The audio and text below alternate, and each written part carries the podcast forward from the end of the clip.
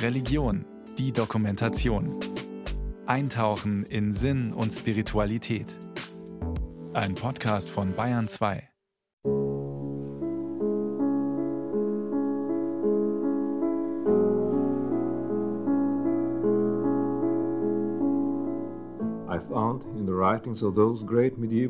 In den Schriften großer mittelalterlicher Mystiker fand ich die Einsicht, dass Selbsthingabe ein Weg zur Selbstverwirklichung ist. Liebe, dieses so oft missbrauchte und falsch verstandene Wort bedeutete für sie das Überfließen einer Kraft, die sie in sich fühlten, wenn sie aufrichtig lebten. Diese Liebe fand ihren natürlichen Ausdruck in der Erfüllung ihrer Pflichten und im Akzeptieren des Lebens ohne Vorbehalte was immer es bringen mochte, Mühe, Leid oder Glück. Diese Erkenntnisse haben bis heute nichts von ihrer Bedeutung verloren.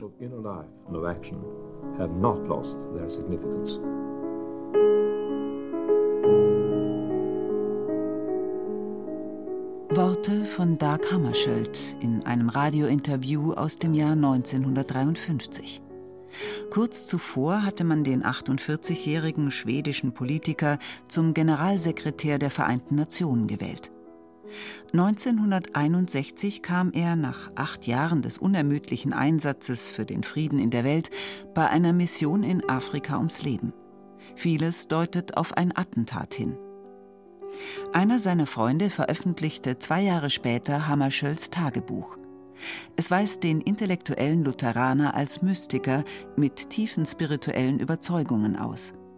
Die Öffentlichkeit zeigte sich daraufhin irritiert. War Dag Hammarskjöld ein weltfremder Träumer?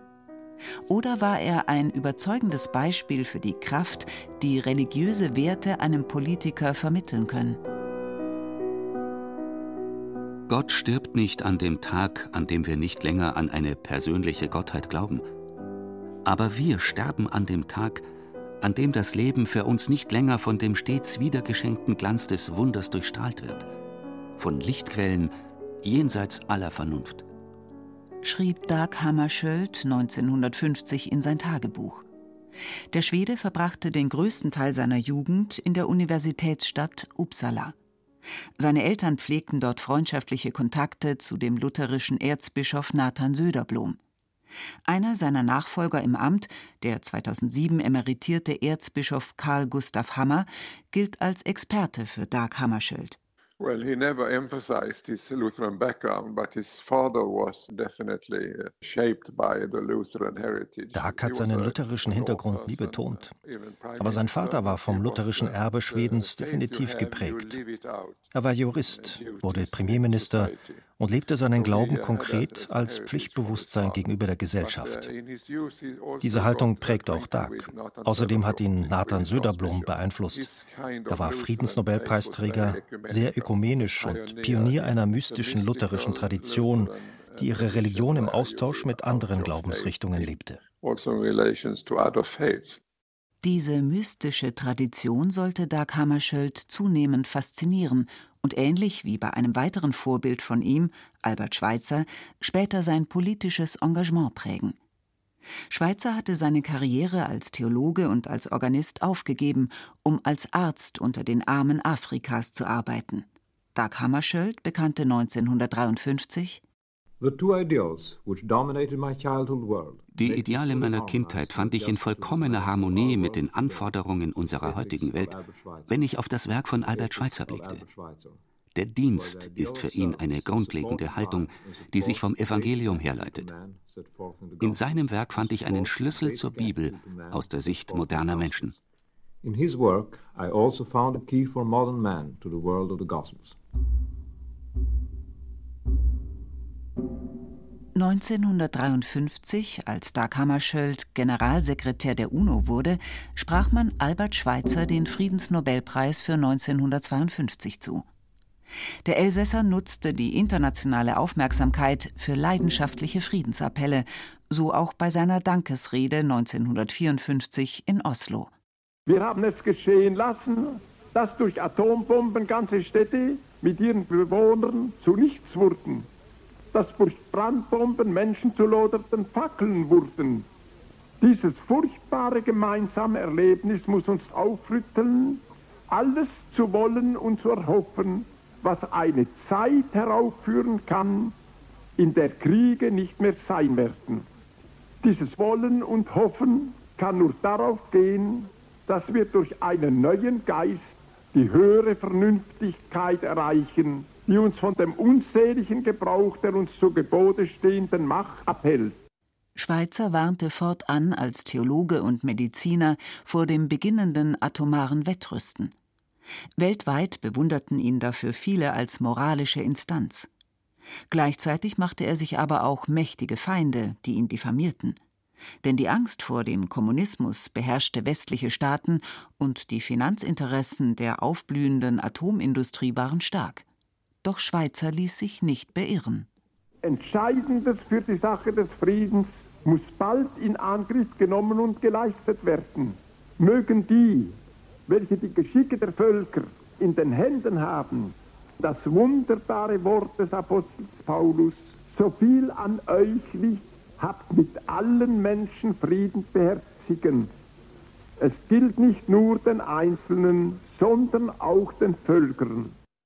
Schweizers Appelle entsprachen ganz und gar den Werten der Vereinten Nationen. Hatte man die UNO doch 1945 in New York angesichts der Schrecken zweier Weltkriege gegründet, um ähnliche Katastrophen künftig zu verhindern. Dag Hammarskjöld trat als Generalsekretär ebenfalls nachdrücklich für die Abrüstung ein, entgegen den machtpolitischen Interessen mancher Länder oder Konzerne. Schon 1953 gelobte er in seinem Amtseid Ich schwöre, die Funktion, die mir als Generalsekretär der Vereinten Nationen anvertraut wurde, in aller Loyalität, Umsicht und Gewissensprüfung auszuführen. Bei der Ausübung meiner Funktion werde ich ausschließlich das Wohl der Vereinten Nationen im Blick haben und jegliche Anweisungen einzelner Staaten bezüglich meiner Amtspflichten zurückweisen. Ein Blatt mit diesem Text fand man 1961 nach dem gewaltsamen Tod Hammarskjölds in den Unterlagen, die er auf seine letzte Reise nach Afrika mitgenommen hatte. Es steckte in einer Schrift des mittelalterlichen Mystikers Thomas von Kempen, die seine Mutter ihm zur Konfirmation geschenkt hatte, die Nachfolge Christi. Neben Thomas von Kempen las Dag Hammarskjöld seit seiner Jugend auch Texte des dominikanischen Mystikers Meister Eckhart oder des spanischen Karmeliten Johannes vom Kreuz. Wie stark sie ihn prägten, belegen Zitate in seinem Tagebuch, das ab 1963 in unzählige Sprachen übersetzt wurde, 1967 auch ins Deutsche. Der Titel Wegmarken bzw. Zeichen am Weg erinnert unwillkürlich an Worte des muslimischen Mystikers Jalaluddin Rumi, dessen Schriften Dag Hammarskjöld ebenfalls kannte. Bei Rumi heißt es Religiöse Lehrer sind wie Zeichen längs des Wegs. Sie sollen Reisenden die Richtung zeigen, damit sie sich nicht in der Wüste verlaufen. Doch jene, die das Einswerden mit Gott erlangt haben, bedürfen keiner Wegzeichen mehr – solche Menschen werden ihrerseits zu Zeichen für andere.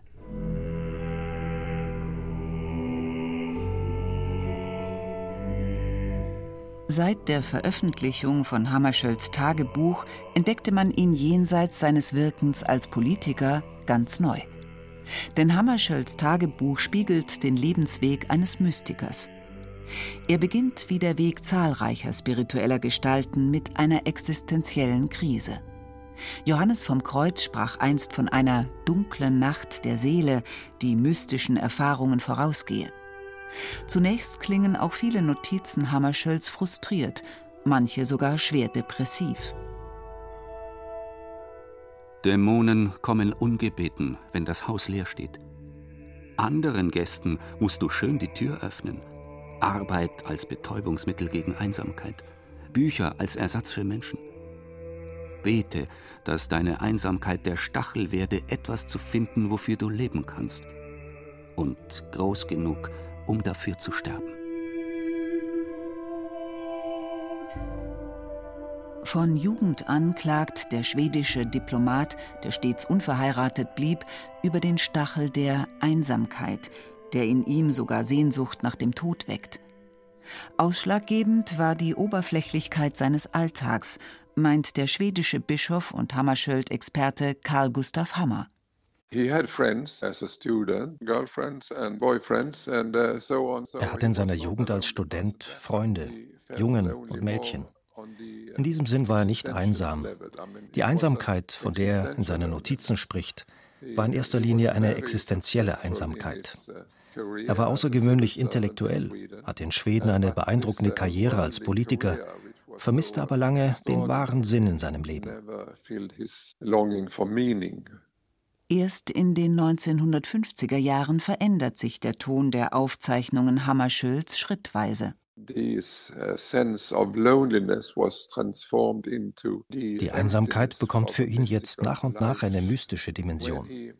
Sie wird zu einem Leersein, bei dem ein Mystiker versucht, auf sein Ego und seine persönlichen Wünsche zu verzichten, um ganz dem Willen und der Gegenwart Gottes in sich Raum zu geben. Als er schließlich Generalsekretär der Vereinten Nationen wird und erkennt, dass er nun für das Wohl der ganzen Welt arbeiten kann, ändert sich seine Stimmung dauerhaft. Er versteht jetzt, einsam sein bedeutet leer sein, ein Gefäß, das bereit ist, Gott zu empfangen. Hammarskjöld bringt seine Gefühlslage 1953 in kurzen Sätzen auf den Punkt. Wenn Gott handelt, geschieht es in entscheidenden Augenblicken, so wie jetzt. Dem Vergangenen Dank, dem Kommenden Ja. Entscheidende Einsichten gewinnt der Schwede Hammarskjöld, der sich zeitlebens für den Naturschutz einsetzt, auf langen Wanderungen durch die weitgehend unberührte Landschaft Nordeuropas. Tiefblaue Seen und Fjorde, verschneite Berge und Moore, soweit das Auge reicht. Hier lag für Hammarskjöld eine Kraftquelle, weiß Peter Zimmerling. Der Leipziger Religionspädagoge ist Vorsitzender der Deutschen Gesellschaft der Freunde christlicher Mystik. Er ist jedes Jahr für mehrere Wochen nach Schweden zurückgekommen und hat seinen Urlaub in der Einsamkeit Lapplands verbracht. Es gibt da ganz interessante Bilder, auch Fotografien wo man ihn alleine, manchmal auch von einem Bodyguard gefolgt, da auf diesen Wanderungen sieht. Und wer schon mal in Lappland war, der weiß ja, da kann man ja kilometerlang fahren, ohne dass eine menschliche Ansiedlung einem begegnet. Also Lappland ist, wenn man so will, sicher auch von der Stille her, der Unmittelbarkeit, der Berührung mit der Natur ein ganz besonderes Stück Erde. Und das hat Kammerschöld gesucht. In der Weite Lapplands findet der Schwede den Frieden und die Freiheit, die andere Mystiker in den Wüsten des Orients oder in entlegenen Bergregionen der Alpen suchten. Im Zentrum unseres Wesens ruhend begegnen wir einer Welt, in der alles auf gleiche Art in sich ruht. Dadurch wird der Baum zu einem Mysterium, die Wolke zu einer Offenbarung und der Mensch zu einem Kosmos, dessen Reichtum wir nur in Bruchteilen erfassen. Umfangen von der Stille der Natur spürt Hammarskjöld die eigenen Grenzen ebenso wie das Wirken einer alles umfassenden Macht. Mystische Erlebnisse dieser Art deutet er im Tagebuch oft nur an. Mal spricht er von Jesus, mal von Gott, mal von einem alles umfassenden Kraftfeld. Wie konkret diese mystischen Erfahrungen ausgesehen haben, er hält das etwas im Verborgenen, aber was auf jeden Fall deutlich wird, ist, dass emotional eine tiefgreifende Veränderung durch diese Erfahrungen mit ihm passiert. Dass ihm jemand oder etwas, er hält das offen, begegnet ist, das größer war als er. Und diese überpersonale Macht, es ist etwas, jemand, das ihn total verändert hat in seiner Gemütslage. Und das ist, denke ich, das Entscheidende. Wer sich Gottes Hand überlassen hat, der steht den Menschen frei gegenüber, ganz frei. Nicht ich, sondern Gott in mir.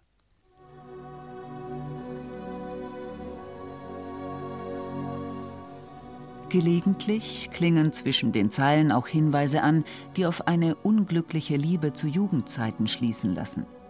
Später scheint sie Teil des mystischen Erlebens zu werden, Teil einer umfassenden Liebe zu Gott und der Menschheit. So liest man etwa bei Hammarskjöld in den Jahren 1955 und 56 In diesen Tagen tastet die Erinnerung zurück und plötzlich fand sie Mona Lisas Lächeln. Damals, die Stunde nach ihrem Tod, sah ich dies. Zwei Lichtfunken aus der Vergangenheit mit spät entdeckter Reichweite. Durch die Sinne, doch jenseits von ihnen, nahe, selbst im Fernsein. Der Liebende will des Geliebten Vollendung. Sie verlangt Freigabe.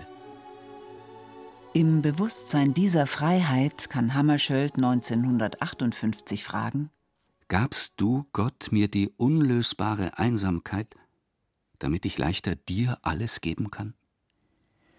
Schließlich taucht Hammarskjöld immer wieder in das alles umfassende Du Gottes ein. Wie der jüdische Religionsphilosoph und Mystiker Martin Buber, den er persönlich kannte, bestürmt auch Hammarskjöld Gott. Du, der über uns ist. Du, der einer von uns ist. Du, der ist, auch in uns. Dass alle dich sehen mögen, auch in mir, behalte mich in deiner Liebe, so wie du willst, dass andere in der meinen bleiben.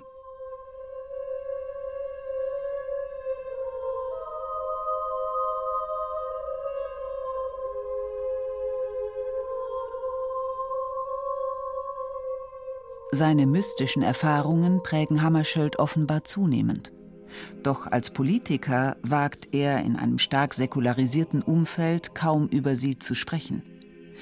In New York teilt er Kollegen manches indirekt mit, erzählen Peter Zimmerling und Karl Gustav Hammer. Er hat ja dann auch sich ein Stück Lappland, sag ich mal, ein Stück Einsamkeit in das Bürohaus der UNO nach Manhattan geholt, indem er da einen Raum der Stille, einen Meditationsraum eingerichtet hat, den es übrigens heute noch gibt. Und soweit ich weiß, war das einer der ersten Räume der Stille, die es überhaupt in öffentlichen Gebäuden im Westen gegeben hat.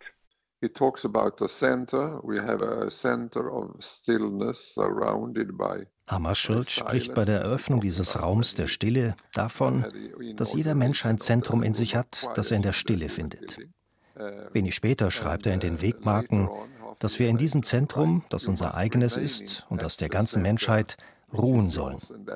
Und wenn wir in diesem Zentrum unseres Lebens, und das heißt in Gott, bleiben, werden wir auch ganz selbstverständlich für die Ziele arbeiten, die uns von diesem Zentrum her vorgegeben werden. Die immer neue Besinnung auf dieses Zentrum bestimmt fortan auch Hammarskjölds Tätigkeit bei der UNO. Er fühlt sich durch diese Erfahrungen irgendwie unmittelbar in den Dienst Gottes gerufen. Und das bedeutet für ihn automatisch, dass er ja seine ganze Berufstätigkeit, dass er die als Dienst für andere versteht, bis zur Selbstaufgabe. Letztlich heißt das für Hammarskjöld vorbehaltlos dem Beispiel Jesu folgen. Im Tagebuch zitiert er 1955 Thomas von Kempen. Man muss alles für alles geben. Das macht diese Mystik der Kammerschuld so besonders, dass sie gar nicht denkbar ist ohne diese Umsetzung. Also er wird da von einer inneren Überzeugung, in gewisser Weise sogar einem inneren Brennen für andere erfasst.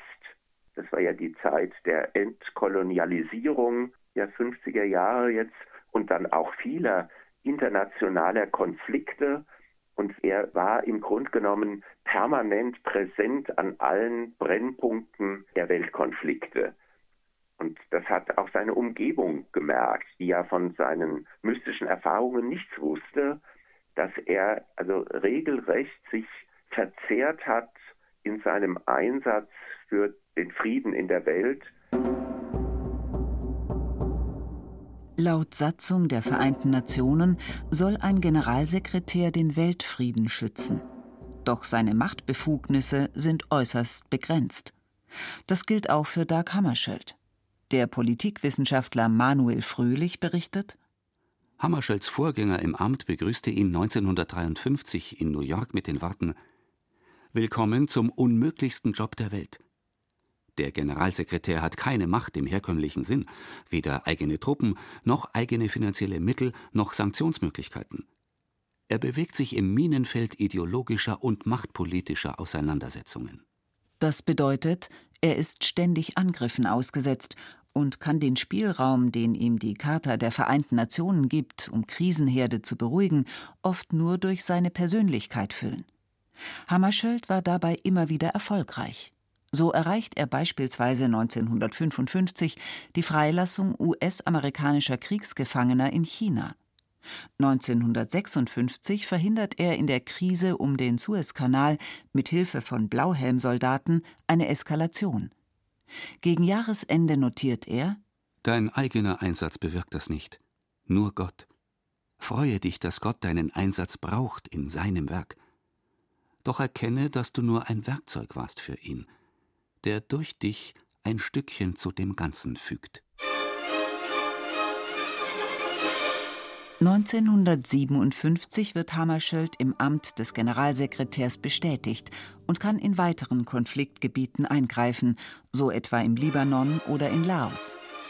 Zugleich engagiert er sich, wie sein großes Vorbild Albert Schweitzer, immer stärker für die atomare Abrüstung. 1955 und 1958 kommt es dank Hammarskjöld am Genfer See zu internationalen Verhandlungen. Ab 1960 bricht im Kongo ein Bürgerkrieg aus, als sich das Land von der Kolonialmacht Belgien löst. Hammarskjöld wird wie so oft persönlich aktiv und reist mehrfach nach Afrika, um mit den dortigen Politikern Gespräche auf Augenhöhe zu führen. Der schwedische Bischof Karl Gustav Hammer erinnert sich. Er war stets bemüht, in allen Menschen, die er traf, Geschöpfe zu sehen, die Gott liebt und die einen guten Kern haben. Auf dieser Basis entwickelte er seine sogenannte persönliche oder vertrauliche Diplomatie. Das gilt auch für seine Mission im Kongo, er war überzeugt, dass er im persönlichen Austausch von Mensch zu Mensch die Haltung seiner Gesprächspartner dort verändern konnte. Und er war sicher, wer Gott im anderen sieht, wird nicht mehr mit brutaler Gewalt gegen ihn kämpfen. Doch die Interessen mancher Politiker und Wirtschaftskonzerne an einer kriegerischen Auseinandersetzung im Kongo sind groß. Es geht um Macht und Geld. Waffen und Rohstoffe, die auch für viele Industriestaaten von Bedeutung sind. Trotzdem gibt Hammarskjöld nicht auf, um der Menschen willen. Aber in der Nacht vom 17. auf den 18. September 1961 stürzt das Privatflugzeug, das ihn und 15 weitere Personen zu Verhandlungen ins benachbarte Sambia bringen soll, nahe der kongolesischen Grenze ab. Alle Insassen kommen ums Leben. Die zunächst verbreitete These, es habe sich um einen Unfall gehandelt, sei nicht mehr haltbar, erklärt der Hammarskjöld-Experte aus Uppsala. Well, we know quite a lot. We have allowed witnesses wir wissen heute viel über den Tod von Dag Hammarskjöld. Denn die Zeugenaussagen zahlloser einfacher Menschen in Afrika wurden inzwischen gesammelt und veröffentlicht. Während der offiziellen Untersuchungen hatte man sie zunächst ignoriert vermutlich aus politischen Gründen. Doch ihre Aussagen belegen eindeutig, dass Hammarskjölds Flugzeug nachts in der Luft angegriffen wurde. Ob man es abschießen oder zur Landung zwingen wollte, ist unklar, aber auch nicht wichtig. Entscheidend ist die Frage, wer gab dazu den Auftrag? Diverse internationale Geheimdienste unterstützten Söldnertruppen vor Ort, so Hammer. Dag Hammarskjöld ahnte bereits im Vorfeld, dass sein Leben in Gefahr war. Schon im Juli 1961 notierte er ins Tagebuch Erbarme dich unser, erbarme dich unseres Sterbens, dass wir in Liebe und Glauben dir folgen mögen und in Stille dir begegnen. Du, den ich nicht kenne und dem ich doch gehöre. Du, den ich nicht verstehe und der doch mein Schicksal bestimmt. Du,